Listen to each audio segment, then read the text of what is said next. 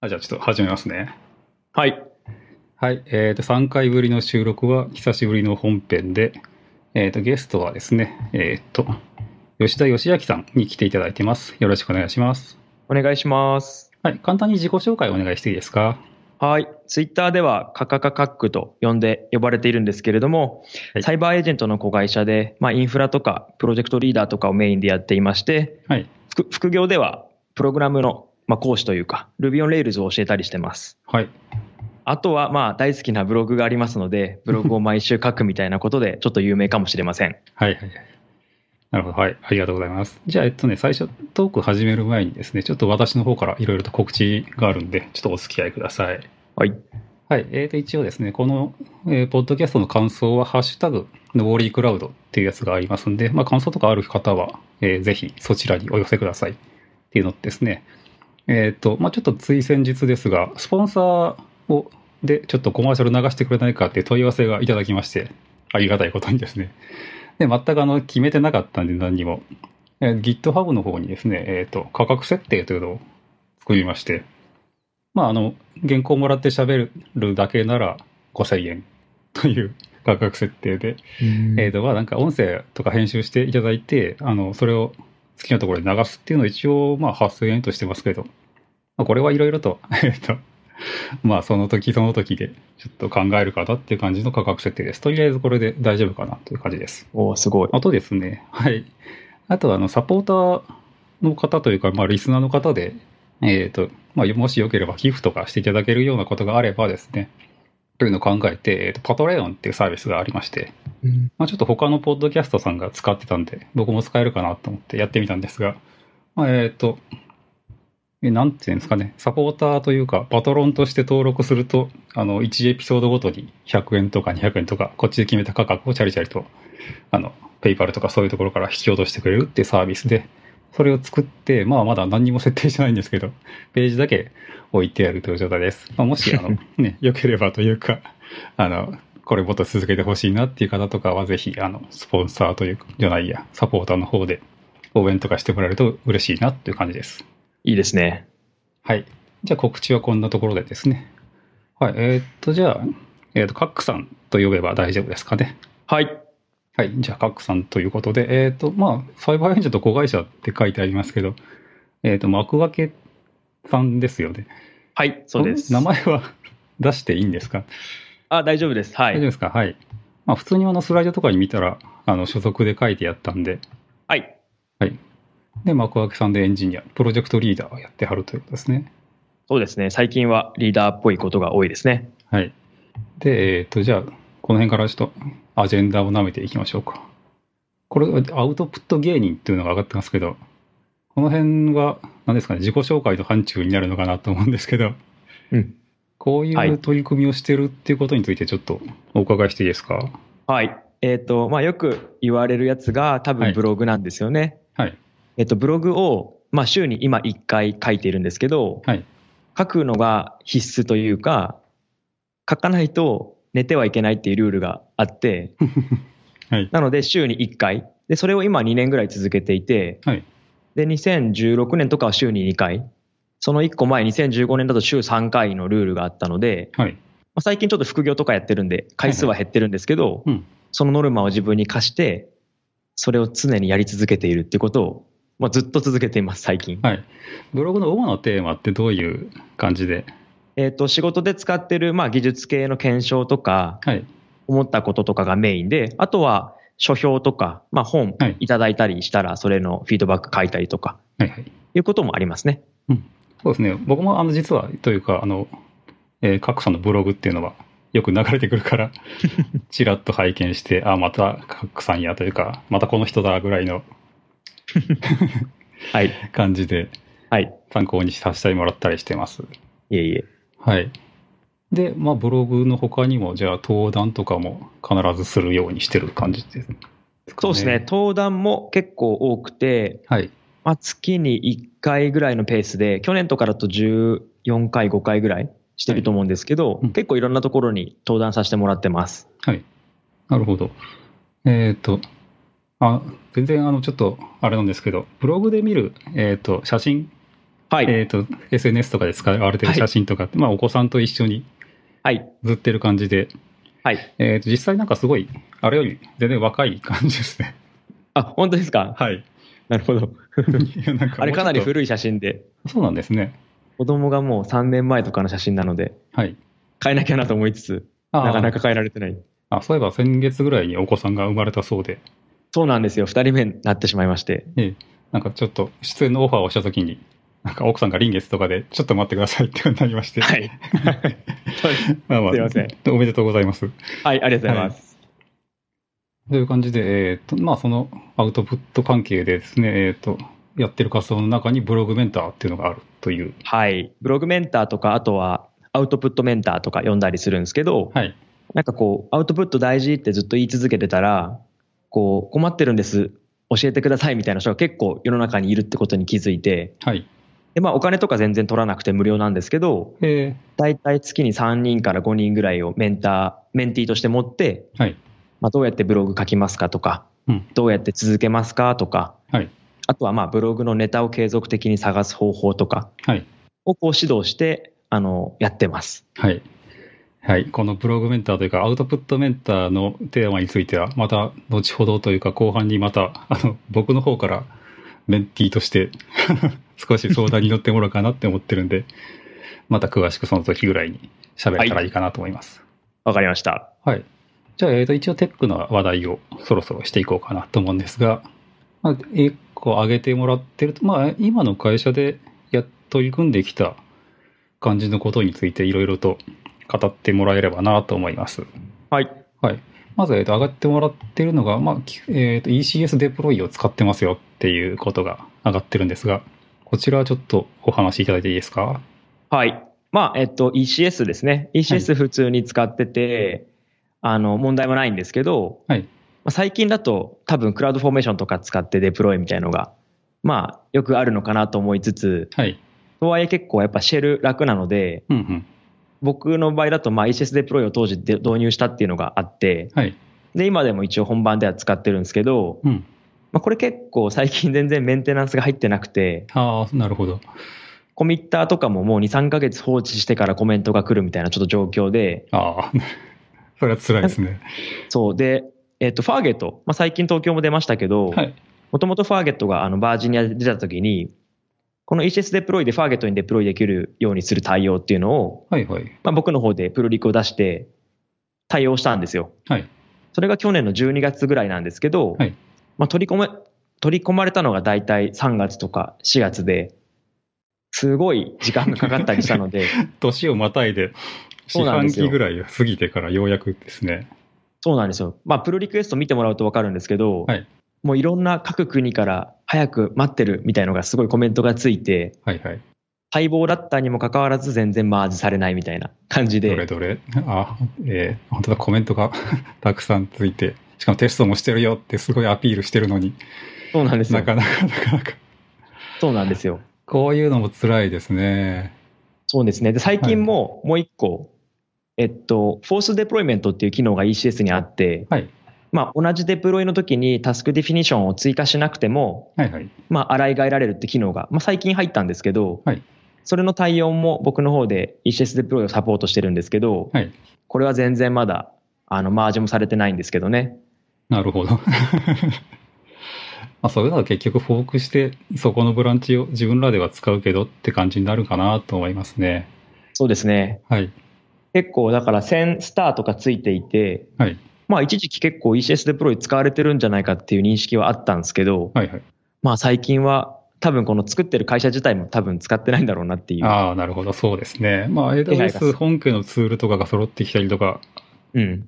他のまあテラフォームとかそういったツール使う方が楽にじゃないかな、みたいなことになってしまってるのかもしれないですね。そうなんですね。はい。せっかくなんで、あの、この ECS を、えー使っていく前とかって、まあ、例えばこの ECS をまず使うのに、この上に新規のサービスを立ち上げたのか、それとも他のサービスをがあって、それを ECS にマイグレーションしたのかっていうのは教えてもらっていいですかね。あー今回で言うと新規ですね。はいはい。新規の時に、まあ旧来の EC2 とか使って、はいまあクラスター組んで動かすっていう API とかよりは、うんまあこのタイミングでコンテナ化しようかなっていうのがあって、はい。で、ECS も別に全然問題なくて、評判も良かったので、はいまあもうプロダクションもいけるかなって感じで導入したのが去年ぐらいですかね。はいはい。でそれまでのサービスはどういう感じで構築してたんですかね。あげ既存のものは、えっと、まあ本当に EC2 の上で動くウェブアプリケーションって感じで、で、オートスケールとか、その辺を。そうですね、ウェブのスケーリングをしたまま、はいまあ動いていくっていう結構鉄板構成みたいな、うん。ロードラン感じですねバランサーと、まあ、はいはい AWS ですよね、基本的にこれ。はい全部 AWS です。はい。で、ランチコンフィグ書いてうん、オートスケールでって。で、それで ECS に変えたきっかけっていうのは、コンテナにしたいからだったんですかね。はい、あとは新規の API 立てるっていう話になったので、はいまあ、あとは挑戦という意味もちょっとあったんですけど、はいはい。まあ、やってみようかなっていううんところですかね。はいはい。まあ、変えてみて良かったとか悪かったとかってありますまあ、デプロイとかは、まあ、それこそ ECS デプロイの話今してますけど、はい。結構楽ですし、スケーリングも、まあ、タスク増やしちゃえばいいので、うんうん。そこはすごい楽だなと思いつつ、はいまあ、ファーゲットが出た背景もありますので、そのコンテナインスタンスとサービスオートスケール両方見なきゃいけないとかっていうのは、やっぱり結構しんどくて、はいなかなか大変で、そこまで強くはやってなかったですね。うん。言語とかバックエンドとか、どういうスタックで組んでるかって差し支えなければ聞いてもいいですかね。はい、これに関しては Go ですね。Go の API です。はいはいはいはい。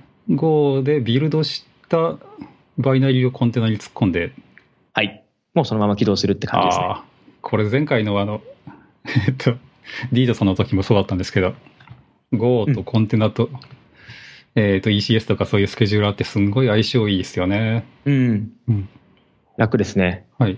それまでは Go は使ってなかったってことですかそうですね。弊社で言うと使ってなかったです。はい。なんか Rails の、えー、とトレーナーとかされてるってことは、Ruby on Rails とかを使われてたとか、そういう話ではないのかな。えっと、そうですね。うちで言うと、まあ、PHP がスタックがメインなので、はいはい。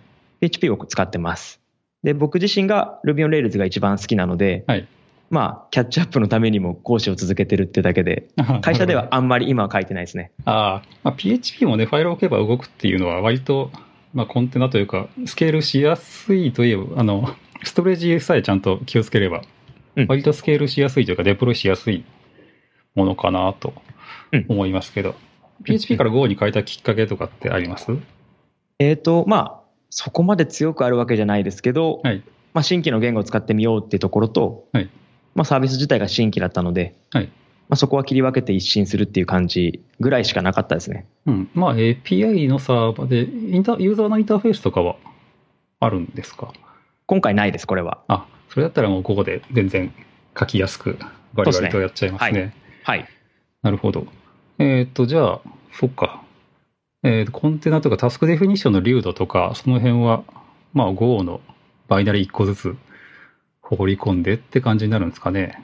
そうですね。Go の、えー、とコンテナをくるんでいるので、それを起動するだけで、はいあとはコンテナインスタンスから、えー、とモニタリングというか、うんコンテナのモニタリングとかはしてます。あ例えばデータドックとか。はい。うちで言うと、マカレルを使っていて、あ、はいはいはい。コンテナインスタンスにマカレルを入れて、はいちょっと自分のカスタムスクリプトで、コンテナの中までこう、データを取りに行って、はいメトリックスを送ると、まあ、いうような仕組みを作ってます。はいはいはい。なるほど。で、マカレルエージェントもコンテナでえっ入とれてね、るんですかね。まあ、コンテナインスタンスに、えっと普通に YAM で入れるみたいな感じです。あ、はいはいはい。じゃあ、それは、えーっと、そのクラス、えーっと、インスタンスのクラスターを管理するのはどうやってるんですかえっと、ラウンチラウンチコンフィグレーションのあのクラウドユニットに、あまなるあ、ほど書いてあるって感じですね。はいはい。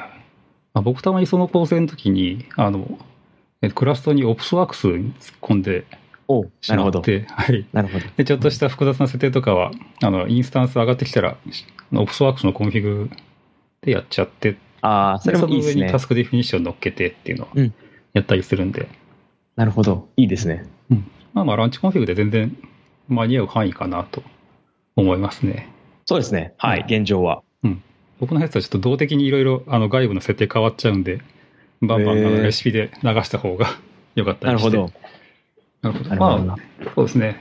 まあ逆に言うと、あの ECS のインスタンスって、そのまんま使おうとすると、ちょっと足りないかなっていうところうん。あるかなと思うので、うんまあ、かといってタスそうですクディフィニッションに入れちゃうと、あの、まあ、なんて単位で呼んだらいいのかな。ポッドじゃないから、 えっと、タスクですかね。うんタスクか。タスクごとに全部あの、モニタリングがくっついちゃって、そうですね。ややこしい。あれ、グローバルに乗っけられるタスクデフィニッションってないんでしたっけグローバルに乗っけられるっていうのは、えっ、と、すべてのインスタンスに一つ、最低一つのこのコンテナが上がってなきゃダメみたいな。あ、でも、あの、プレイスメントのポリシーで多分、はコンテナインスタンス設定できるので、はあ、はあはあはあビンパックとか AZ のスプレッドとかあるので、あ、はい。まあ、その辺で分散はできるはずです。はいはい。いや、えっ、と、ひ一インスタンスの一つに、あの、マカレルエージェントのコンテナとかが全部自動で上がってるようなっていうような設定ができたかなと。キーバネティクスとかその辺はできたかなと思うんですが。あ、確かに。んえっ、と、タスクプレイスメントで1インスタンスに1個だけ上げてくださいはできるんですけど、はい。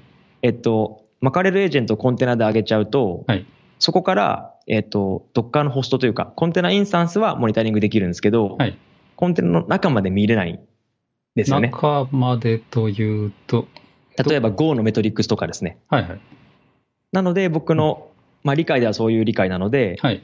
コンテナインスタンスの中に入れてそこから取りに行くっていう構成にはしてます。はあはあなるほど。じゃあ、まあ、このホスト OS の方に入れといた方でが、すまあ何かと取りやすいという状態だから、そうしてるって感じですね。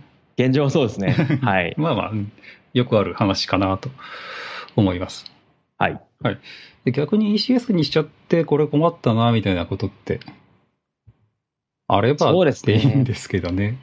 まあうんコンテナインスタンスにこう SSH してなんかするってことがあんまりないので、はい。まあこうちょっとデバッキングしたいときにちょっと困ったりとかはしますけど、ではもいそこまで大きな詰まったことはないかなっていううん感じですかね。はいはい。じゃあ、あの、ECS 以外のリソース、例えば、まあ、RDB とか、RDS か、 RDS。は。はいい、その辺、えーまあ、VPC とかうん使うかなと思うんですけど、そっちの管理は何かツール使われてますえっと、今は使えてなくて、はいまあ、クラウドフォーメーションであれ、テラフォームであれ、はいまあ、どっかでマイグレーションしたいなと思いつつ、はいはい。 まあ、やっぱりうん既存で出来上がってるもの、怖いですよね。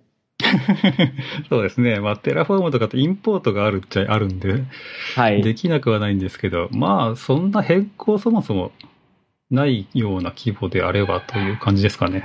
うん。テラフォーミングとかしてね、ああの、エクスポートすればうんいいのかもしれないですけ どね。はい。まあまあ、そうですね。で実際、あの、クラスター、例えばインスタンスで言うと何台とか、をざ、っくりでいいんで、まあ、数、数十台。はいまあ、結構あるっていう感じですかね。はいで数十台のクラスターでコンテナタスクデフィニッションがどのくらいあるかなっていう。あ、そっか。ECS で言うと、まあ、そうですね。数台ですね。あの、コンテナインスタンス自体は。あ、なるほど、なるほど。それが環境ごとにあって、はいまあ、タスクも数十個から数百個ぐらいにこう分散するような仕組みですね。はいはい。まあ、そんなに大きくないとは思います。うん、なるほど。で基本的にあの、えっ、と、電音が上がるような話なのかと思うんですけど、例えばなんか、バッチみたいな処理があるかなと思うんですけど、まあ、なければ ないでいいんですが。うんうん。なるほど。えっ、と、既存のバッジとかはありますね。そのはい ECS で、うんあの、ワンタイムバッジとかにはなってないですけど、はいまあ、従来のバッジとかはあり、あったりします。はい。あ、それも ECS に乗っけてるんだったらどうやってるのかなって聞こうかと思ったんですけど、ああ、うんそう、やってないですね、まだ。でそれは EC2 で動いてるって感じですかね。そうです。まあ、いわゆるジェンキンスとか、あ、はいはい。空論代わりにして。そうです。そういうやつです。よくあるやつですね。 はいはい。そうですね。そういうのも、まあ、コンテナというか、あの、タスクデフィニッションに落とし込んでうん。やってしまえば、ちょっとコスト的にも安くなったり、空いてるリソースを有効活用できたりするかなと思うんで、そうですね。クラウドウォッチイベントのところから発火しととかできますからね。そうそうそうそう。そうですね。まあ、えーこれを聞いてる方とかは、それを参考にしつつ、えっと、その辺もコンテナ化にチャレンジしてもらえるといいかな、みたいなね。いいですね。 はい。そんな妙な締め方をしつつですね。はい。はい。で、えーっと、ふっと戻ってくると、ちょっとアジェンダの方に戻っていってですね。えーっと、ECS デプロイの話はこれで大丈夫ですかね。はい。まあ、メンテナンスされてなくて今後どうなるみたいなこと上がってますけど、まあ、どうなるも何もないですもんね、これ。まあ、メンテナンスしませんって言ってくれればいいんですけど、あまだそこまでは行ってないので、確かに。まだちょっと望みはあるのかなと思いつつ、うん。わかんないです。そうですね。まあ、オーナーとかを普通に誰か、ちゃんとした人に任命してもらったり、権限くれたりとかすれればいいんですけど、うん、そうですね。なかなか、中の人が誰も何ヶ月も反応してくれないっていうのは、ちょっと辛いかなって感じですね。ですね。これ、代わりのツールとかってこう、えー、と検証されたりしたんですかえーっと、当時は、えーっと、ECSCLI でしたっけはい、AWS が出してるやつですよね。はい、公式のやつ。あれとかも見ましたね。はい最近だと、まあ、やっぱりクラウドフォーメーションでやるのがいいのかなっていう。ああ、クラウドフォーメーションで僕はあんま生ものというか、こういう中身いじらないんで、うん。あの土台ばだけは作るんですけど、うん。やっぱこういうクラスターとか。はい、クラスターとか作って、その中身を管理するのって、全然、クラウドフォーメーションでやると、あの、結構トラブりやすいという か、余計な影響が出やすいんで、うん。やらない方がいいかなって僕は思ってますね。最近他何が主流ですかねなんだろう。ECS はタスクデフィニッション、えーっと、何でやってるやろ。う ECS んちゃんと全部使っ、バッチ代わりにしか使ってなくて、テラフォームで放り込んでるんですけど、うん。テラフォームと、えーっと、サーバーレスフレームワーク使って、おう無理やり作ってるかなって感じですね。それはそれで強そうですね。サーバーレスフレームワークの方が活発に開発されてるんで、はい。メンテ終了ってことはないかなって思うんですけど。うん、うん、うん。まあその辺のね、ツールって大変ですねっていう感じですね。はい。はい。はい。で、じゃあちょっと次のところ行きましょうか。で、挙げてもらってるのがですね、サークル CI2.0 について話しましょうはいっていう感じですけど。 8月31日に、はい。まあ、今まで使ってきたサークル試合1.0と呼ばれる、はいまあ、いわゆる Ubuntu の VM ベースのやつが、まあ、エンドオブライフというか終わるんですけど、うんこれ対応とかされてますかねあ、うん、そうですね。僕は全部しましたけど、今、あの、もう、サイトに行くとカウントダウンしてますよね、ずーっと。はい。 8月31日まであと何時何時間何分だって書かれてて。ただもうそう結構僕はサークル試合好きで、かなり使ってるんですけど、うん。もう全部いかれた感じですかね。そうですね、僕の把握してる範囲では全て、基本的にあのサークル試合でビルドとかデプロイとか、ね、なんか作ってプッシュとかしてるんで、うん。 RPM とかそういうのリリースとかもやったりしてるから、え結構な数ありましたけど一応でもマイグレーションもそんなに例えばあのサークルのコンフィサークルヤムルでしたっけ最初のやつは、あれがめちゃめちゃでかいようなことにはしてなくてーうんうんうんあれがでかくなるようだったらシェルスクリプトとかに逃がしてやったんでうんうんうん。だいたい問題なく移行はできたかなって感じですねほう結構これ、コンテナベースで、まあ、できてるじゃないですか。そうですねだから今までこう、まあ、サークル試合の中でやむでインストールとかしてて、はい結構時間かかってた部分がコンテナでこうサクッと上がるんで、はいはいすっごい時間とか短縮されたりとか、そうですねパイプラインの機能もあるので、はいこうコンテナ課金してればパラレルで実行できるとか、すごはいいはいいい機能があるんですけど、はいざやろうとすると、なんかコンテナになってないものとかがちょっとあって、はいまずはこうどっかの絵図からしないとああいけないじゃんみたいなのが結構多々あって、はいはいはい。あれ、例えばどん、ああ、でも一応 V、バーチャルマシーンタイプで、無理やり起動はできますよね。ああ、あの、あれか、V1.0 コンパチのやつですかね。はいはい、そんな感じのやつで。あ、そっちも使われてますかそうですね、あの、Docker ビルドしてるやつタスクとかは、どうしてもそっちの方が良かったりするんで。ああ、それ、ちょっと後で聞こうと思ってたんですよね。あどそうっなんですかかビルドしてプッシュするところが、はい。ちょっとコンテナになるとなかなか難しくて、はいはいはい。あそこはじゃあ1.0コンパチでやってるって感じですかコンパッシュがそうですね、あのタイプををバーチャルマシーンにして、はいはいはい。あ、なるほど。そうなんだ。一応やっぱりそうっす Docker ね in Docker もできんことはないんですけど、そう、それすごい辛いんですよ。はい、結構ね、あの、挙動が怪しいというか、ややこしいことになりやすいんで。はい。えっ、と、僕のとこで言うと、はい。えっ、と、まあ、シェフ、まあ、僕も好きでんはい、使ってるので、まあ、シェフのそのレシピをフードクリティックで性的解析したりとか、はいはい。あとロボコップで Ruby 単体の性的解析したりとかするときに、はいまあ、この辺のドッカナイズされたイメージが、まあ、あるにはあるけど公式がないみたいな感じだったんで、はいはい。まあ、自分でアルパインでくるんで作っちゃったりとかはしたんですけど、はいはい。まあ、この辺で結構ドッカナイズするフェーズがありました自分の中であーそれぐらいだったら僕は Ruby コンテナ使っちゃうかなって感じですけど。アルビンコンテナでジェムインストールして使うみたそういなそうそうああなるほどそう。はい。ジェムファイルを専用にして、うんうんうんそれのバンドルインストールしてって感じで。確かにそしたらバンドルキャッシュも効くし。うんうんうん確かにちなみに、ちなみに最近あの、フードクリティックとかより、はいえっ、と、公式でなんか、クックスタイルっていうジェムが出てて、え知らないへええっ、と、ロボコップのラッパなんですけど、はいロボコップの、えー解析しつつ、えーと一応なんかシェフがおすすめするスタイルみたいなのが入って本て、当だこれ最近ですか知らなかったですうん、結構最近なのかな、どうなんでしょう。フードクリティックって結構いちいち鬱陶しいなって思うことがあって、あんまりら やらなかったりするんですけど、確かにイグノア僕いっぱいしてますねルボコップを同時に動かすんだったらクックスタイルでもいいかなっていう、お気がーこれすごいですねちょっとスターが少ないですねまあ新しいのとあんま知られてないのかなっていう。 ああこれいいですねこれ僕のブログネタになり ますなるほど。ありがとうございますあそういうところでちゃんと、あれですね、ブログを書こうという意識が常日頃からあるということですね。そうですねこれでありがとうございますかけますいえいえ。はい。でサークル試合、どのくらい、えっ、と、1のやつ、例えば数で言うとどのくらい使ってたとか、えっ、とまあそうですね10個とかはあってはい。で順次移行してるのですがまだ全部終わってなくてそのさっき話してたうんドッカーイメージとかをこねくり回す関連がはい。ちょっとまだ悩んでるところで、はい。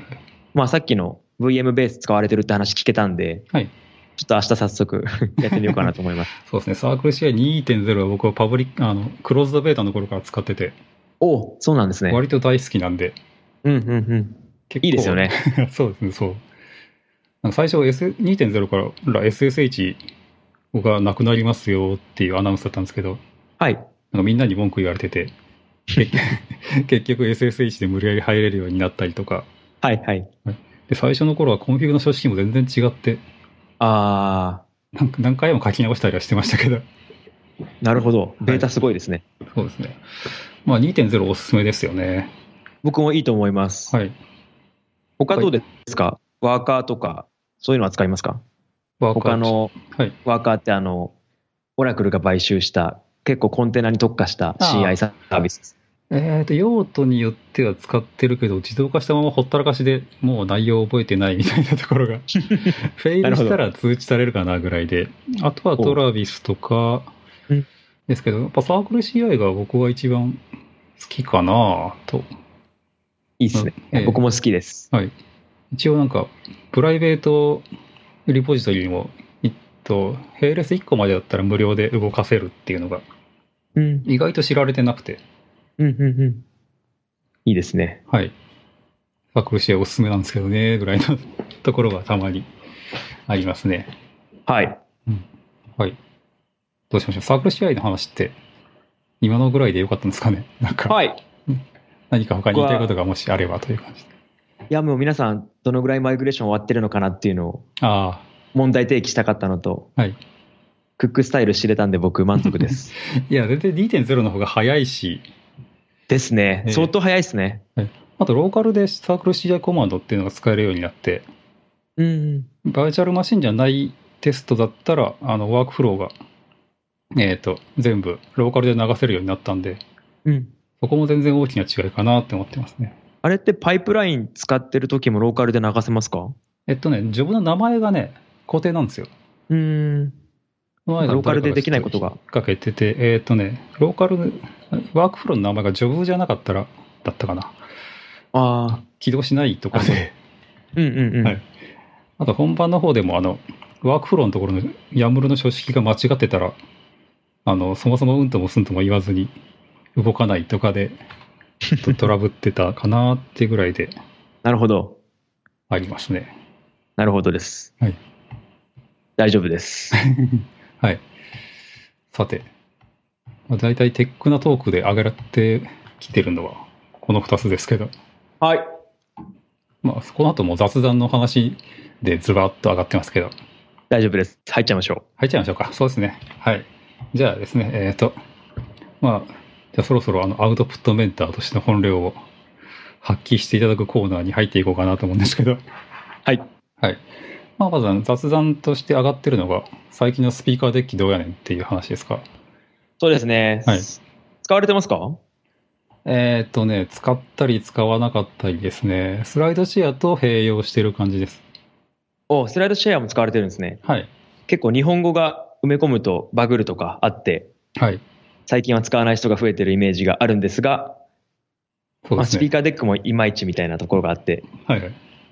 最近あの GitHub がはい多分これをもう捨てて、うん違う会社が買収したんですよね、スピーカーデッキを。あ、はいはい。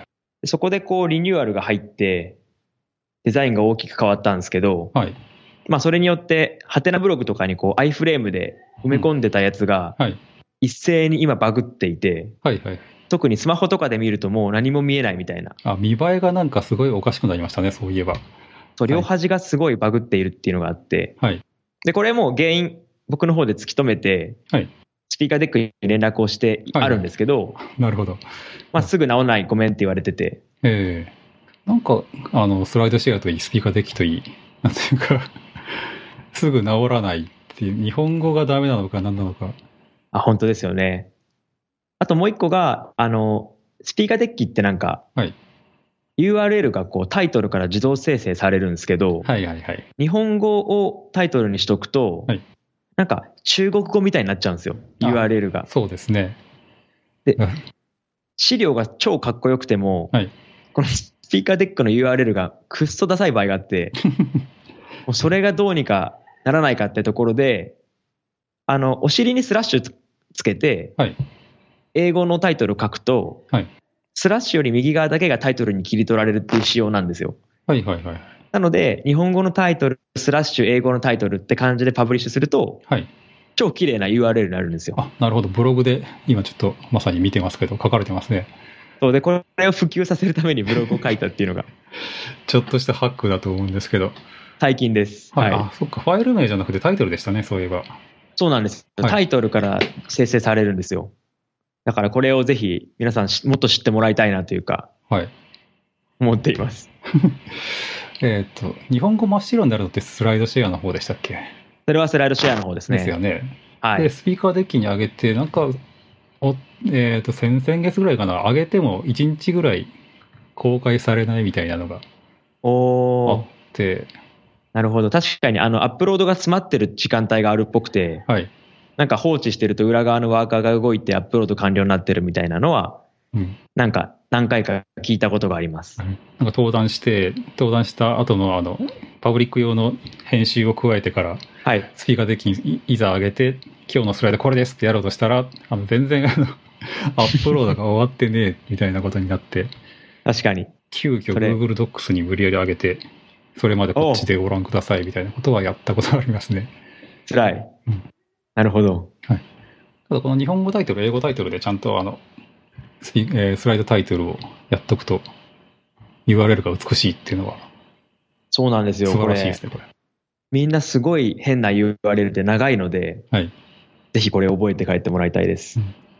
タイトルを分かりやすくしたいけど、なんか、あの、英語だと、英語にするとちょっと、えっ、と、こじゃれた感じというか、 なんか、なんというか、そうで抵す抗ねがあるっていう人は、まあ一応、副題というか、そうです。副題ですね。副題つけておきましょうっていう話ですね。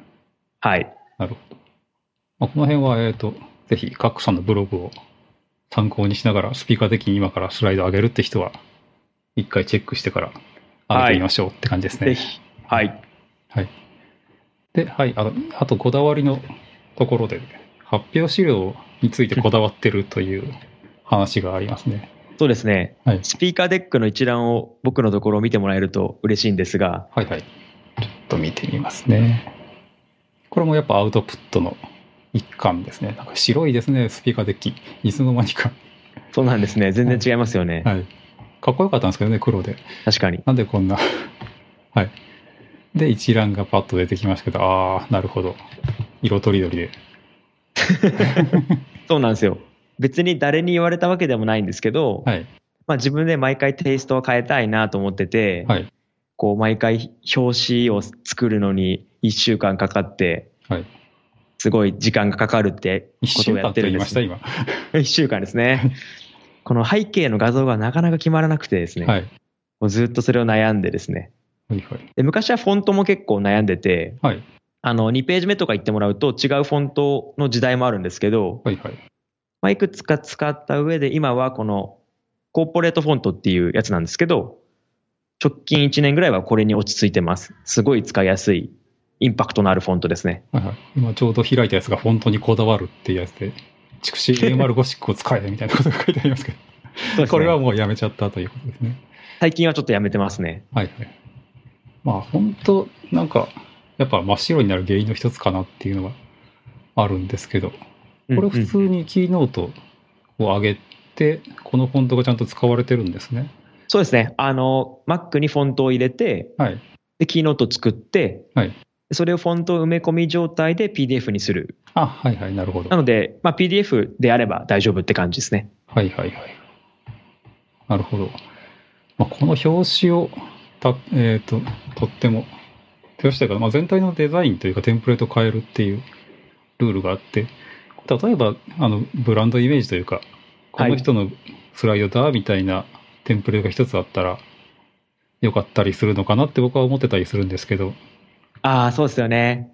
あの、それも多分すごい一個の案だと思うんですけど、はい個人的にはこの表紙で、あの、特定のあれっていう思い出しをしてもらいたくて、はいはい。そのためにあえて全部変えていてうん、まあ、この黄色いブログを書く技術とかは結構目立つと思うんですけど、はいはい。まあ、この辺も結構狙って、今回は黄色かなとか、あなるほど、まあ、一覧見てあのこれ聞いてくれてた人とかがとかそうですね。これこれ誰かに紹介したいっていう人がこう見つけやすいようにしてあげるというそうです。まさに今日今日も11個登壇があったんですけど、はい最新のやつはちょっと青く挑戦してみたって感じですね。 全ハブとモブプログラミングという発表をそうです。されてたようですけどこれもさっきちょっと拝見しておきましたありがとうございます。はいそうです。基本的にあのプロジェクトリーダーという感じのテーマで登壇されてるのかなと最近がそうっていうだけですかねですね。春頃からあー1本出したら結構バズったので、はいそれでこういろいろお声掛けいただいて、はいちょっと最近多いですね。こういうエモいやつが。はなるい。ほどああ、エモさっていうのも、なんか大事というのを、ちょっとなんかで、誰だったかな。そもそも紹介してもらった時に、エモいポッドキャストを撮ってくれみたいなのを、あの、サイダスの吉田さん に言われたかなと思ってるんですけど、ここ確かかに。わらもっとエモくしていく感じで喋っていっても大丈夫かなって感じがしますね。かりました。はい。えーっと。まあ、そんな感じで、デザイン、デザイン気に、なんかすごい、えーっと、比べるわけではないんですけど、うん東京ではいろいろ発表されてる方でデザイン凝ってるなっていうのは、他にあの、全仏さんってわかりますドッカーとか、わかります。最近やってる。はい。彼のスライドとか見ると、まあ、基本的にあのサブカルチャーのネタが、うんを模倣した感じのタイトルとかどうやって作ってるんだろうみたいなところがあっ確たかりにし。ますけどまああんそこまでやるとすごいなっていうのも思ってたりはするんで、そうですね。はい、何かでパワーポイントのなんかもう芸術作品みたいのを見た覚えがあります。 なんかコンテナのイメージのレイヤーをこうはい表現する図を作るときに、はいパワーポイントのこのオートシェイプをすごい何百個も使って頑張ったみたいな。はいはいあエクセル芸術みたいなそんな感じの そうですね。やつですね、いや、やばいなと思いました。うん、これどうやって普段選んでるんですかえっと、アンスプラッシュっていう無料の写真を公開している著作権がないサイトがあって、はいはいはいそれが結構好きで、そこからいつも撮ってきてるって感じなんですけど、基本全部画像はアンスプラッシュから持ってきてます。ははは無料なんですねそうですね。素材サ結イ構ト。綺麗ではい。そうですね。はい。じゃあ素材サイトで言うとですね、例えば僕はスライドで使わないやつとして一つイラスト屋があるんですけど、はい。どう 最近のスライドってイラスト屋多くないですかっていうの確かに多いですね。があれどう思います僕も使ったことはあるんですけど、はい。結構テイストが可愛くなっちゃうので、はいはい。あの、可愛い資料作るときはいいと思いますね。ああ、なるほど。あんまりでも僕は多用はしてないで すね。最近も本当どこでも見るので、公共でも。そうですよね。駅とか歩いてても普通にイラストやの イラストが乗っかってて、ありますね。触傷気味なところがあって、はい、ではすごいい。便利なのはわかるし、あの、はい。なんというか、テーマに沿ったイラストって必ずあるという安心感が確かあに。るのかなと思うんですけど、まあ、そうですね。ちょっと僕は苦手だなっていうぐらいの話 で。いや、イラストがダメなんじゃなくて、あれを使ってスライドやっちゃうのがちょっと苦手かなっていう感じで。確かに。まはあ、いでも便利なのはわかりますね。はい、そうですね。何でもありますからね。うんわ、かりやすくはなるんで、確かに。あの、うんまあ、わかりやすさ優先で使ったりというのは全然ありかなとは思います。 そうですね。はい。はいそんなところですね。そうですね。はい。まあ、だんだんこう、アウトプット関係に話をシフトしていききつつですね。はい。まあそうですね、さっきもちょっと触れましたけど、えーっ、と、まああの、カックさん紹介していただいたのが、あの、サイダス、えーっ、と、まあセクション9ってことちでもいいんですけど、まあ吉田さんが、えーっ、と、出てみれば、みたいな感じで、なんかふわっと紹介されて、 じゃあ出ますって感じで、あの、普通に快く受けてもらったんですけども、はい。まあ、そこで、えっ、と、その吉田さんが、まあ、吉田さんといってもこっちも吉田さんです けど、サイダスさんの方が期待されてたのが、まあ、エモいアウトプットの話をガンガンしてくれみたいなことを言ってましたと。はい言ってましたね。まあ、普段アウトプットメンターという活動をされてるってことで、はい。まあその話にしていこうかなと思うんですけど、はいまあ、そもそものきっかけは何だったのかなっていうのがちょっと、はい。えーえっと最、初簡単には言ってもらいましたけど、そうですね。まうあ、んそこで言ったのと結構本当に似ていて、はい、アウトプット僕は頑張っていて、はい、まあ、そもそもその、なんか、承認欲求がとかいう話よりは、はい、結構もともと、このウェブ業界が僕まだ4年目とか5年目なので、はい、はい。結構まだ浅くて、はいで周り結構すごい人がいっぱいいたので、はいまあ人の1.5倍勉強しないと追いつけないなっていうのがあってうんうんあの頑張ってかつ結構僕すぐ忘れるんで、はい自分の外部記憶装置としてブログをこう書いてるって感じではいはい。今もう11年目なんですよブログを書いてておお。なのでこう大学の時に使ってた技術とか僕結構大きい SIR にいたので昔は、はいその SIR で使ってたまあ DB2 とか AIX とかおお。そういう、はいそういう技術のブログを書いたりとか、はいで最近はそうですね、結構ウェブ系に来たので、ウェブ系のやつをやったりとかで、はいまあそういうのをやってたんですけど、結構周りからそんな続かないよって言われることが多くて、ほいや、続くっしょと思ってたんですけど、続かないっぽいので、はいまあそのダイエットとかにちょっと似てるんですけど、まあはいライザップみたいな、うんまあ誰かメンターがつけば続くでしょってことで、はい去年の12月ぐらいから無料で始めたって感じです。う。はいはい。なるほどです。それはまあ、やっぱきっかけとなったあの、相談が、なんかのイベントとかですかね。まあなそんれかはツイッターとか見てたりとか、はい。あと僕のブログ記事のシェアとかで、はい。まあ話はわかるけど続かないよね、みたいな。 あまあ声はあったので、はいはいそもそもブログ続けましょうっていう記事があってっていうことですかね。とかそれってはい。まあ僕の日々のツイッターではい書いたりとかしてる、あアしウてトるプッのトで。大事っていう話をはい。してそうでするねということですね。はい。まあ結局、えーじゃあ、えっとね、僕もまあ、こうやって一応アウトプットというようなこと、活動を細々と続けたりはしてるんですけど、えーっと、どうでしょうね。このままでいいのかな、みたいなところは、ちょっと考えてて。いや、でもね、はいあのシェフの活用ガイドとか書かれたりとかしてる し、はい。かなりこうでかいアウトプットはされてるし、認知も高いですし、なんかそもそも、ポッドキャストって僕すごい大変だなと思ってて、はい。まあ編集も効かないというか、そのブログほど編集できないですし、はいはい。まあ相手がやっぱりいますし、うん。ポッドキャストされてるアウトプッターは僕はすごいなって皆さん思います。ああ、ありがとうございます。いや、昔はさ、確かに僕もあの、言うても、えーっと、業界10年ちょいぐらいになりますけど、うんうんまあ最初の頃普通に、あの、SIR さんとかにいて、うん。で、まあなんか、なんだろう、とりあえずブログを書いてみようみたいなことは確かにその時思って、うんうん。で、まあ、毎日のようにブログ書いて、で、イベントとかも登壇しに行って、はいそれになんか疲れてきて、 疲れたなという、でもでもなんかしたいなっていうのはずっとあったから、じゃあとりあえず家にいても、あの、できてっていうポッドキャストはありかな、みたいなことで、とりあえずやってるんですけど、あのブログって例えば、あの、1記事書くのにどのくらい時間かかりますああ、それすごいよく聞かれるんですけど、はい。というか僕が結構ブログを書くじゃないですか。はい。だから、短い時間で書けてるんですかっていう質問を受けるんですけど、はいはい。全くそんなことなくて、はい僕1記事、まあその平均ですけど、普通に4、5時間はかかるんですよ。うん、わかります。すごいわかるんですよ。なので、はいもう皆さんがっかりするんですけど、僕も普通にその時間の時間かかってますよって言ってます。はいはい。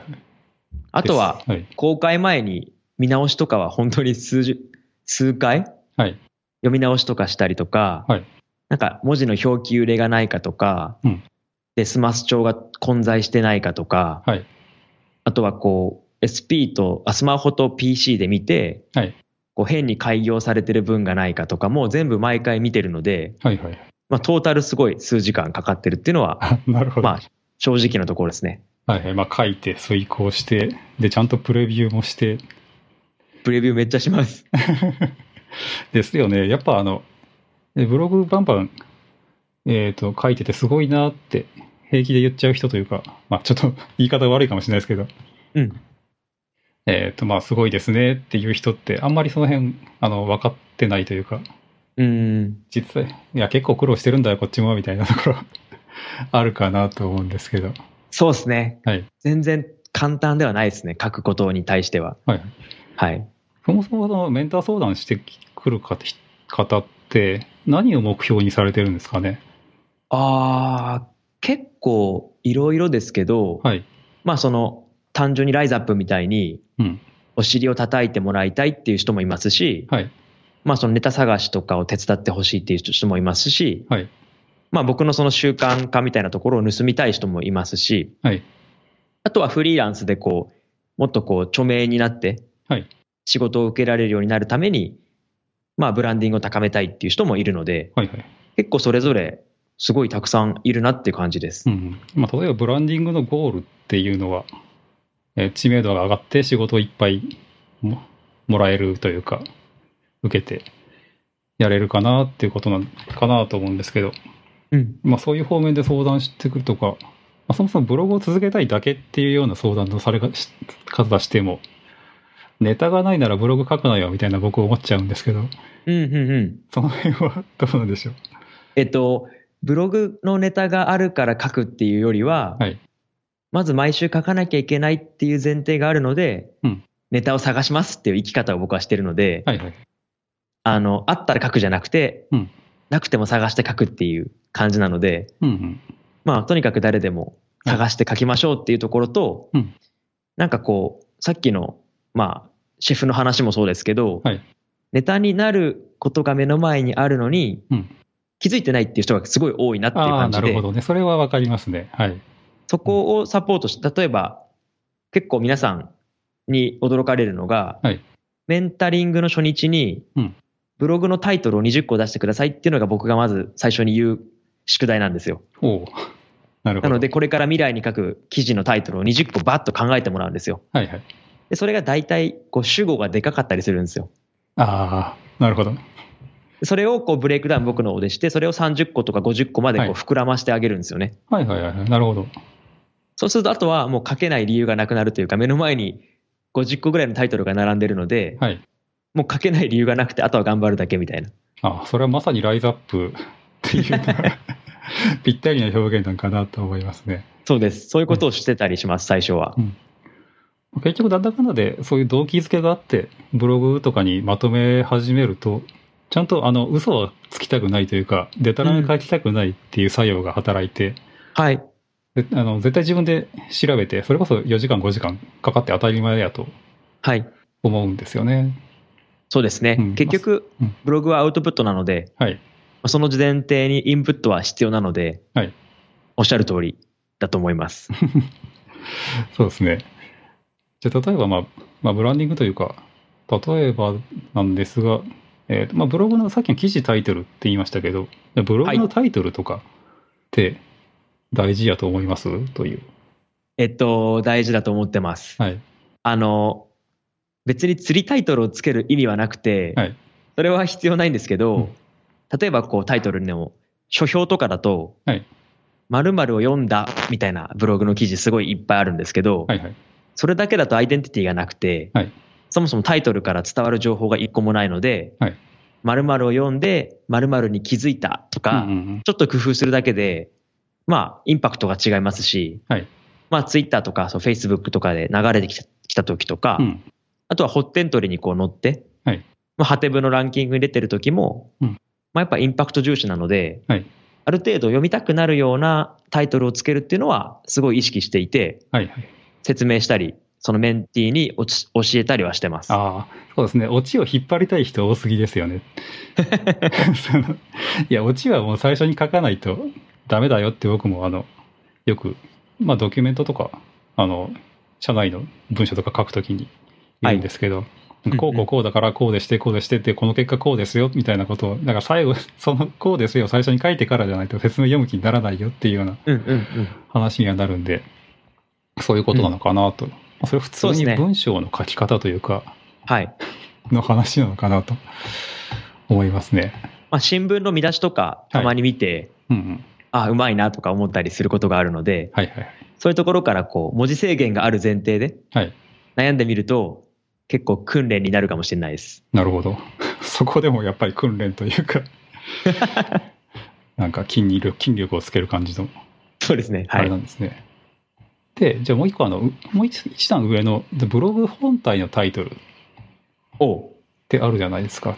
例えば、カックさんだったらカカカカックブログ。あーはい。そこってこだわったり、だからどうやってつけてますという感じです ね。ここはもう分かる通り何も考えてないですね。まあ、ただそんなに長くしたくなくて、はい。あのシェアするときもツイッターの文字制限に引っかかるんで、はい。まあできるだけ短い方がいいなとは思っていて、はいはい。あとその日本語じゃなくてもいいかなと思っていて、はいまあアカウント名、スペースブログっていう一番何もないつまんないやつになっちゃいましたけど。ああ、僕は逆に言うと、その、えっ、と、変にひねったタイトルより、まあなんかのメタファーみたいな、 妙な、あの、想像はがい必要なとか、あちょっと頭使わないと分かんないようなタイトルよりは、ドストレートの方が好みなんですけど、うん。こもそういうタイプですね。はい。タイトルは。関西の人ってそういう人多かったりするのかなって思ったりするんですが、へえ。なんとなくですけど。なるほど、そうなんだ。はい。なんかひねったタイトルで。まあ例えば僕のポッドキャストも、 まあなんかかっこいいとかコンピューター関連用語とかを、を、あの、想像させるようなタイトルとかも考えなくはなかったんですけど、うん、うん、うん。まあ、そういうのより普通に誰が何やってるっていうのをそのままタイトルにした方がいいかなぐらいのうん、うん、うん。い付け方をしてて、いですね。はいノボリークラウド。それは、 そうそう。まあ、えっ、と、一応日本語タイトルは、のぼりさんのポッド、えークラウドインフラポッドキャストという、はい、すはべい、てはい並べましたっていうだけ の、はいあ。一番わかりやすいですよね。名前がすごい売れてたりすれば、こう、例えば、リビルドとか、はい、あのはい辺。の、かっこいいタイトルつけてもいいかなって思ったり、ただ、あれも、前身は確か、あの、普通にフルネームのポッドキャストで やってはって、えー、そうなんですねそう。そうそうなんかリニューアルしてタイトル変わりましたけど、えー。うん僕その時はちょっと聞いてなかったりしたんで、うん、うん、う僕がん。昔はそんな普通に名前のポッドキャストだった。えー。あとなんか僕もあの、かカカカカクブログとほとんど同じなんですけど、最初にやってたブログがもう今はないんですけど、名前から取って沢のブログっていうブログを書いてたんですけど、え今はないんですか 今はアーカイブとかで、であの、もう更新はしてないっていうだけで、Google のどっかに放り込んで、そのまんまかなって。ワードプレスだったやつをエクスポートして、どっかに入れちゃった感じですけど。うーん。なるほど。でも一応でも今も自分のはい。ブログ持たれてますよね。あ、そうですね。そっちはドメインが沢登り .net なんで、沢登り .net の www 視点であるとしか書いてないんですけど。これでも去年1記事で今年は1個もないですね。あ、そうなんですよね。 ブログね、あの、ブログ本当昔いっぱい書いてたんですけど、疲れというか、その一回一回、 まあ、あと、えっ、と、め聞いた技術的な記事とか書きやすくなって、聞デいザたイねンが僕はすっごい苦手で、うん。あの、例えば、まあ、ワードプレスとかそういうブログとか、これ、えっ、と、自分のブログは9号でやってるんですけど、GitHub ページで。うん。うん。まあなんかマークダウンみたいなのでファッとかけて、で、えっ、と、デザイン周りとかは勝手にあの、サービス使ってれば、えーと変更してくれたりとかするじゃないですか。はい。僕はなんか、えっ、と、なぜか職業柄、こういうのもあれなんですけど、サーバーを管理するのが大嫌いで、おう。サーバーとか持ちたくないんですよね。はいはいはなんい。で SARS じゃないと嫌だっていうのがまずあって、はい。仕事以外でサーバー持ちたくないという のが、どうしてもで。ちょっとわかりますね。はい。で、まあ、ブログで書くと、まあ、一回一回、ローカルでマークダウンして、プレビューしてってやるぐらいだったら、まあ、キータに書いてしまえばいいやとか、ああ、うんはいはい。ハテナブログいいですけどね。まあ、なんか、しょっちゅうお勧めされますね。すごい良いと思います。ハテナブログを選んだ理由というのは、えっ、と、もともとハテナブログの前身にあったハテナダイアリーはいはい。を使っていて、で、まあ、順次こう移行の雰囲気があったので、はいまあ、エクスポートして移行しただけなので、まあ、ハテナダイアリー時代含めて、えっと、まあ、11年って感じですね。はいまあ、その時、他にブロガーとかっていう Google が出してるやつが、あ、はい。まあ、今もあるのかなわかんないですけあど、僕の、あの、沢のブログ、ブロガーにインポートしてほったらかしですね。あ、本当ですかはい、確いかや、に。ブロ、ブロガーがあんまりいい思い出がなくて、あ、そうですね。使いにくかったですね。すごい使いにくくて、そこから移行したっていうのが大学生の時ですね。ああ、なるほど。ハテナブログぐらいカスタマイズできると逆に僕はあのセンスのなさが出てしまうので、 やらない。あのテーマとか選んだり、サイドバイに何並べるとかあるかなって思ってて、はい、あります。それは大事ですね。それをね、あの僕自分の意思で選べないんですよね。えーなんか、で、やろうとすると、パッと見すごいダサくなったり、かなんか何かが崩れていくとか、あかそうですね。CSS とか書いちゃうと、はい。ちょっと難しいですけど、でも基本的に僕もテンプレを選んでいて、はいちょっと CSS で拡張していて、はいサイドバーは、あの、Google Analytics を使って、はいまあ、定期的に使われてない機能を下にしたりとか、うんあの、ちょっとこうトラッキングというか、アナリティクスして変えたりしてます。なるほど。あとは、そうか、あの、このポッドキャストの、えっ、と、配信というか、メモを置くのにメディアム使ってますね。ああ、ミディアムですね。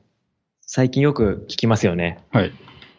これが一応なんかカスタムドメインに対応してから使い始めましたけど、その前はね使いやすいですかはい。あーっとね、うーん、 なんというか、やっぱ挙動が、やっぱ、あれなんですかね、マルチバイトだからなんだと思うんですけど、使ってる言語が。はいはい。挙動がいちいち怪しいところがあって、ざっと書き殴るにはいいんですけど、例えば図を置きたいとかやり始めると、なんか、2、3世代ぐらい前にいきなりオールバックして、なくなってたりとか、 あの、お思うところに図が置けなくてイライラしたりとかはありますね。お。マークダウンで書けるんですかそれとも WYSIWYG みたいな。えっ、と、1ウィークですね、基本的に。ああ、それが結構僕は苦手で、はい。まあ、ハテナブログのマークダウン表記でもうやってしまってますね、今は。ああ、そうですね。マークダウンで管理できるのが一番楽かなと僕も思いますね。そうですね。はいあと、ミディウムは、あの、記事のタイトル選べるのかわかんないですけど、はいその記事のタイトルが URL にまんまなる。ああ、そうですね。一応ね、カスタムっていうのを作れるんですけど、あの、うん結局入れ、自分の入れた文字列より後に、えーとランダムの文字列みたいなのがバーッと追加されてて、そうですよね。はい。全然、あの、結美しくない感じの URL になっちゃう。そう、個人的には記事のタイトルを変えるリスクはあるので、はいこの URL は、まあ、ランダムというか、この数字とかで僕はいい日付とかうんでうんうんなるほど。いいと思ってる派なんですけど、ミディアムはそうじゃなくてうん、ちょっと苦手っていう意識があります。はいはい。確かに、見た目とかリンクがすごい変ですからね。そうなんですよ。長いんですよ。スライドシェアじゃないや、スピーカーデッキであんだけこだわってるカックさんからすると、ちょっと嫌だという感じで。 そうですね。ちょっと URL が大好きなので。はい。まあ、ということで、えーと、ちょっとなんか話がどんどん、えーずれていってるような気がしないでもないんですけど。 まあまあ、あ、あと、えっと、まあまだ、えっと、自分のブランディングに満足してるわけじゃないので、僕も。はい。何かしら、あの、色をつけていきたいなとか思ってるんですけど、例えば、ファックさんとかもそうなんですけど、なんとか芸人みたいな二つのつくじゃないですか。はい。あれはどっから由来で誰がつけてるんですかね。わかんないです。怖いんですけど、はいまあ、ツイッターでこう、まさかりが飛んでくるので、はいアウトプット芸人とか、はいブログ芸人とか、あとなんか睡眠不足芸人とか、はいなんかすごい言われるので、別に自分でそんなに強くつけてることはないんですけ ど、そうなんですか。まあまあ、えっ、と、いや、まあ、そんくらいのキャラ付けがあった方が、まあ、なんとか王子みたいなのもいますし、デプロイ王子みたいなやつそう、ですね。 そうそうそう。前にありましたね。はい。一応、まあ、ちょっと前、ゲストで出ていただいたりした王子あり様まとしかたね、ねありはい。まして、確かに。まあでもわかりやすいです よね。まあ、その辺の、あの、えっ、と、なんというか、ビヘイビアからの二つだみたいなのが、欲しいとまでは思わない、 思わないんですけど、つくきっかけってどうなんだろうなというか、何したらつくんだろうなとかは思ってますね。なんかないんですかそのシェフとか、シェフ、シェフ芸人とかないんですかああ、いや、え本書いて るし芸詳し人いからというかですね、僕は例えばそういうので、あの、えー社内的に、あの、扱われ方がというのが、デプロイ好きなんですよ。はい。ただなデるほどプロイ好きなんで、はいす。が、例えばリポジトリが作られたら、そこにリードミーしかなくても、デプロイを始めようとするんです ね。だからなるもほう、やり口がヤクザぐらいの、デプロイヤクザとか、その辺デのプ、ロイ そんななるほど感じのね、扱いを受けたりはするなという。それはす、それでいいじゃないですかね。デプロイヤク ザ。ちょっとこれは放送とか、あまりツイッターには書けない感じ の、あれなのかもしれないですけど。まあ、デプロイ王子の方が可愛いですね。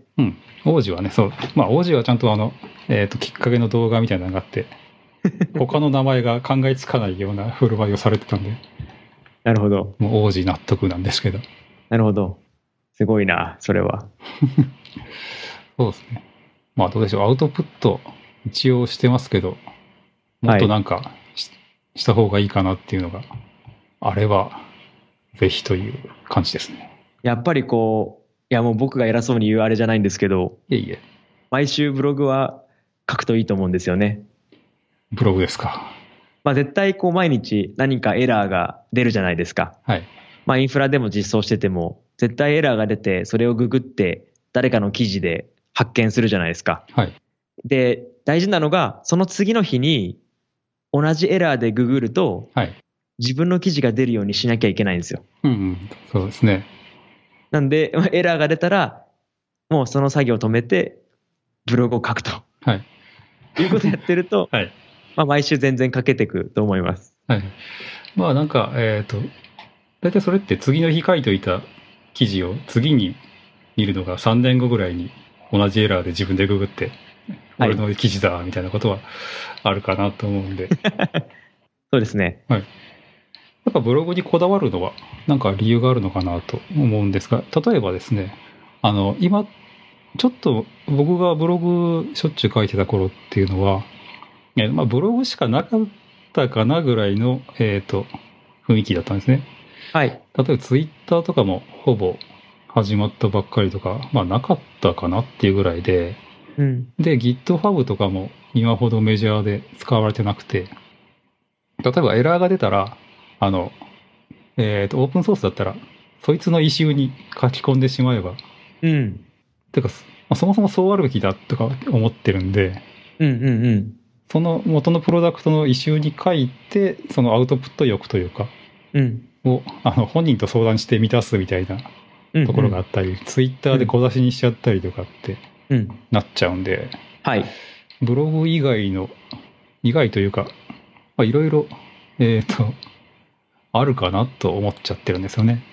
なるほど。あの、情報は大きくこう2種類あって、はいプロの情報と、はいまあ、ストックの情報って2種類あって、まあ、ツイッターは基本的にフローの情報なんで、はいはい。こうバーッと流れるので、うんまあ、検索性というよりはこうストリーミングに近い位置づけなので、はい後でこう見返すってことが多分あんまりなくて、うんで僕もツイッターでこうエラー出た時に流したりとかするんですけど、はいそれをこう改めて振り返ってストックに落とし込む、まあ、ブログですね、うんメインは。っていうのが個人的には重要で振り返りやすいかなと思っているのと、はい。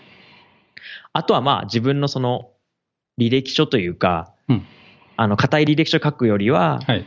まあ、ブログと GitHub の URL2 個送ればそれでうんうん。今まあよく知ってもらえるような時代なので、うんあとは技術の変化も早いじゃないですか。はい。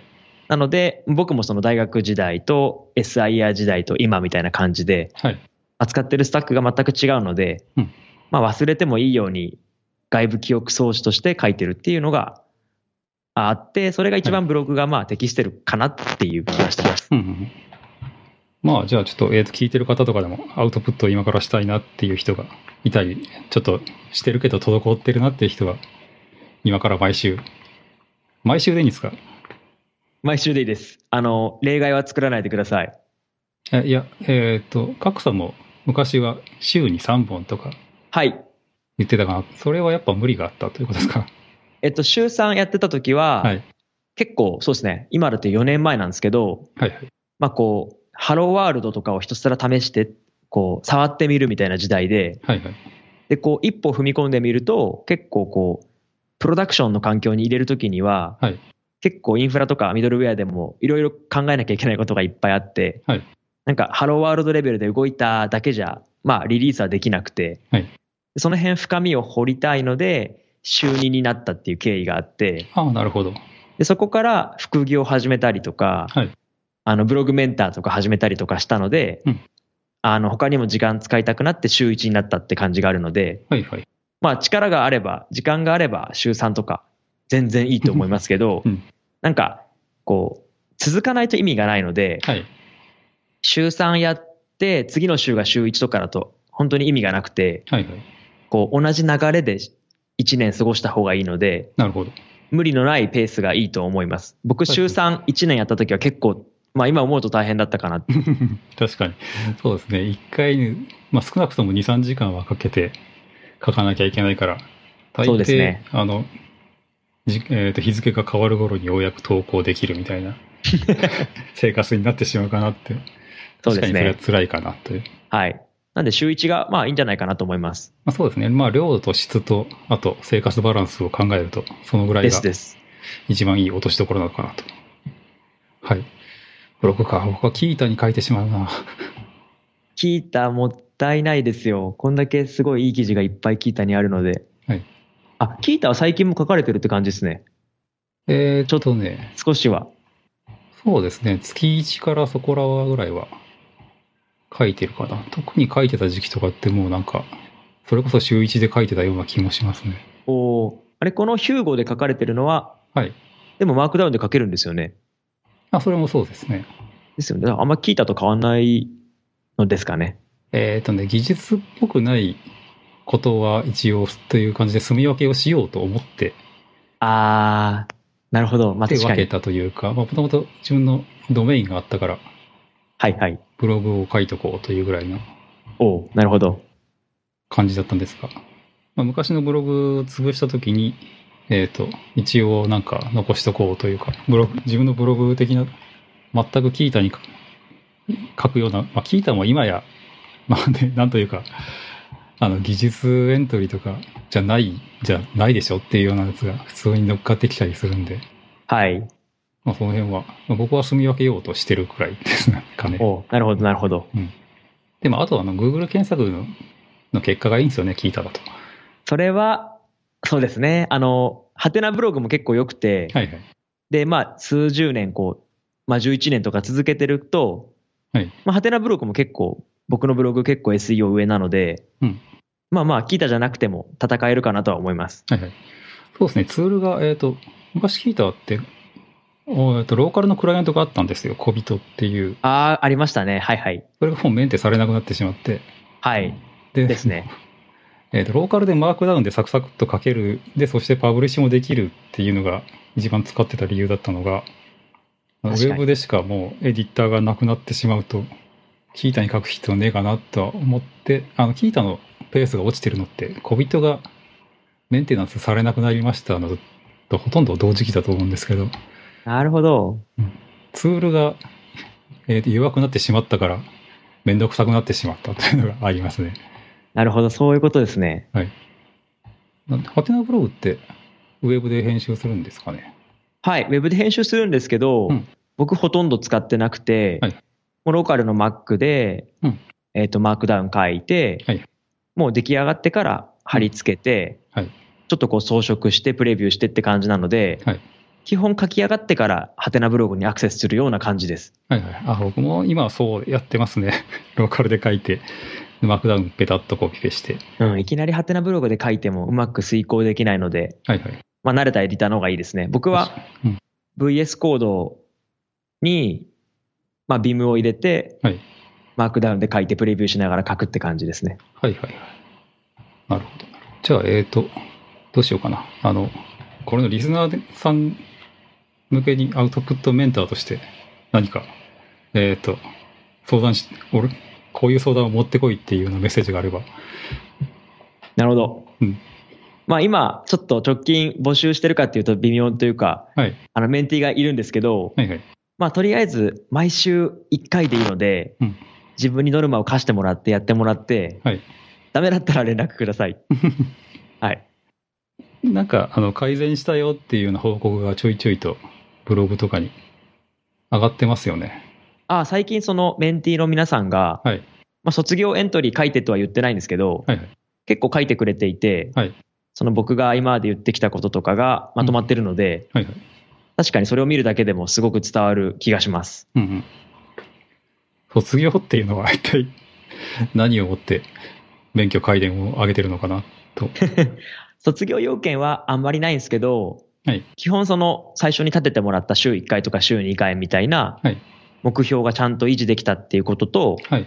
あとまあ、ブログだけじゃなくてアウトプットでなので、うん登壇とか、はい結構初心者向けの勉強会とかがあれば、はいはい。ここでこの記事の話してきてって僕の方で言ってしまうので、ほうほうほう。まあ、登壇もできたよねとか、はいあとは Google アナリティクスとか、サーチコンソール入れてもらってるので、はい PV がマンスリーでどのぐらい上がったかとか、はいはい。あの、既存ユーザーと新規ユーザーの割合がどう変わったとか、はいその辺も全部見てもらってるので、それでこう一定の効果が、まあ優位な結果が出てれば、うんうん。まあお疲れ様でしたっていう感じであなるほど。締めてます。割と KPI がちゃんと してる感じですね。 KPI あります。はいあとは、ハテナブックマーク数とか、あの、はい求めてはいないんですけど、はいまあ、ついてれば価値がある記事だったよねっていう客観的な評価になるので、うんうん。あの、一応 KPI はいろいろはい、あの、追ってます、僕の方で。はいはい。なるほど。まあじゃあ、あの、自分の、えっ、と、 アウトプット人生をこれでいいのかと思ってる人はぜひ、カックさん に、かな。はい、ぜひ。メンターと、メンティーさんとのやりとりって、どうやってやってるんですか実際。えっ、と、もう Twitter の DM か、はい。 Facebook のメッセンジャーか、はいあと LINE。はいはいはい。まあ僕基本的にいろんな媒体を同時に上がってるので、はいまあ好きなやつであのやってます。あ一応基本テキストチャットをベースで。あ、はい。顔は会ったことない人いっぱいいます。あ、そうなんだ。あ、それはやりやすいですね。なんかあと僕がこう登壇とかすると、はいこっそり来られていて、はいはい。あの挨拶されるみたいなパターンがあります。ああ、 なるほど。そうですね。まあそうやって顔が売れて、どっかで登壇したら、ブログ読んでますとか、ポッドキャスト聞いてますって言われるのが、一応、あの、やる気が出るというか、うん。そうですね。モチベアップにはつながるかなというわかります。感じですね。はい。僕もこのあの、えっ、と、ゲストをオファーして、えー収録にこぎつけるまでに、結構あの、腰が重かったりはするんですけど、あーあー、よくあそうの、ですあ えっ、と、東京に行くと顕著なんですけど、なんかひ人に会ったり、イベント行ったりとかすると、特に最近あの、えっ、と、よそで、も面接をしたりするんですけど、おうその時にあの、えっ、と、面接に来た方が、ポッドキャスト聞いて ます言ってくれたりとか、で喋ってみると、あの、あ、ポッドキャストの声だとか、普通にあの出てくるんで、 確かに。これ面白いなというか、話題にしやすくて、うんうんうん。。もう次どんなテーマで聞きたいですかみたいな、普通に聞いてしまいますからね。面接の 面接やってい。ない。 そうそう。すごい。まあ、そういうことも起こったりするんで、アウトなプるほどッですトねをどんどんやっていきましょうという感じですね。はい。僕もちょっと量を増やしていきたいなと思いつ つ、とね、いろいろとバランスがあるんで、はい。そうですよね。わかります。はい。まあ、それのワークライフバランスというか、アウトプットライフバランスみたいな。 のあのあれですよはい食事、睡眠、ブログって覚えてもらえれば。あなるほど。それをルーティーンにして、そうです。はい。そうまであ、す。週1この曜日はテレビを消してブログを書こうみたいな、そうですね。そういう日をそうで設すけね。て。はい。という感じで、えっ、と、アウトプットの話をだいぶさせてもらいましたが、だいたいこんなところですかね。はい。どうしようかな。なんかもっとエモい話みたいなのってあるのかな。いや、これ結構、今日エモいと思いますけどね。あそうですか。それならじゃあ、えっ、と、聞いていただいた方がちょっと、あの感情を動かしてもらえれば面白いのかな、 かなと。えーアウトプット大事で確か、あ関連というか、あの、スライドの中で出てきましたけど、ソフトスキルズ はい。っていう書籍が、えっ、と、これもなんか、えー一時期話題に上がってたなぁと思いつつ、僕は読んでないんですけど、うんうんうん。せっかくなんでこのソフトスキルズって何が書いてあったのかなというか、そのアウトプット関連でどんなことが書いてあったりとかって覚えてますはい。えっと、これ結構、その、僕の生活と似てるんですけど、はい少なくとも週に1回記事は書きましょうとか、いうんあとエンジニアなら登壇しましょはいはいはう。登壇も、その、そんなに緊張することなくて、はい、極論誰も聞いてないからやりましょうとか ああ、それ大事ですね。うんはいはい。あと、自分のためのメンターを探しましょうっていう話もあったりとか、はいはい。あと逆に自分が誰かに教えることで、うんまあ、自分自身の理解も深めましょうみたいなことがあったりとか、はいあとはそのよくあるテレビ捨てましょうとかそういうその悪い習慣を捨て て、はいまあ、継続的に成長することにコミットしましょうみたいなはい本当に今日話してる内容ち似てるものが書かれていてはいはい。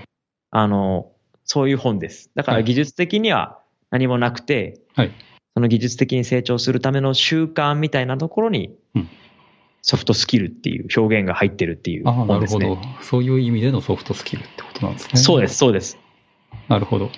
じゃあ、えっと、アフィリエイトを貼っとくので、ぜひ、あのそうですね今日の話を振り返りながら、ソフトスキルも読んでみたらいいかなと思います。はいおすすめですはい。という感じで、えっ、と、大体、あの、挙げていてもらったテーマは、一通り消化できたかなと思います。はいはい。特になければ、第1部の方大丈夫はです終わろうかなと思いますけど。はい、はい。じゃあ、第1部それぞれ終わりにします。はい。ありがとうごはざいいまし、た。ありがとうございます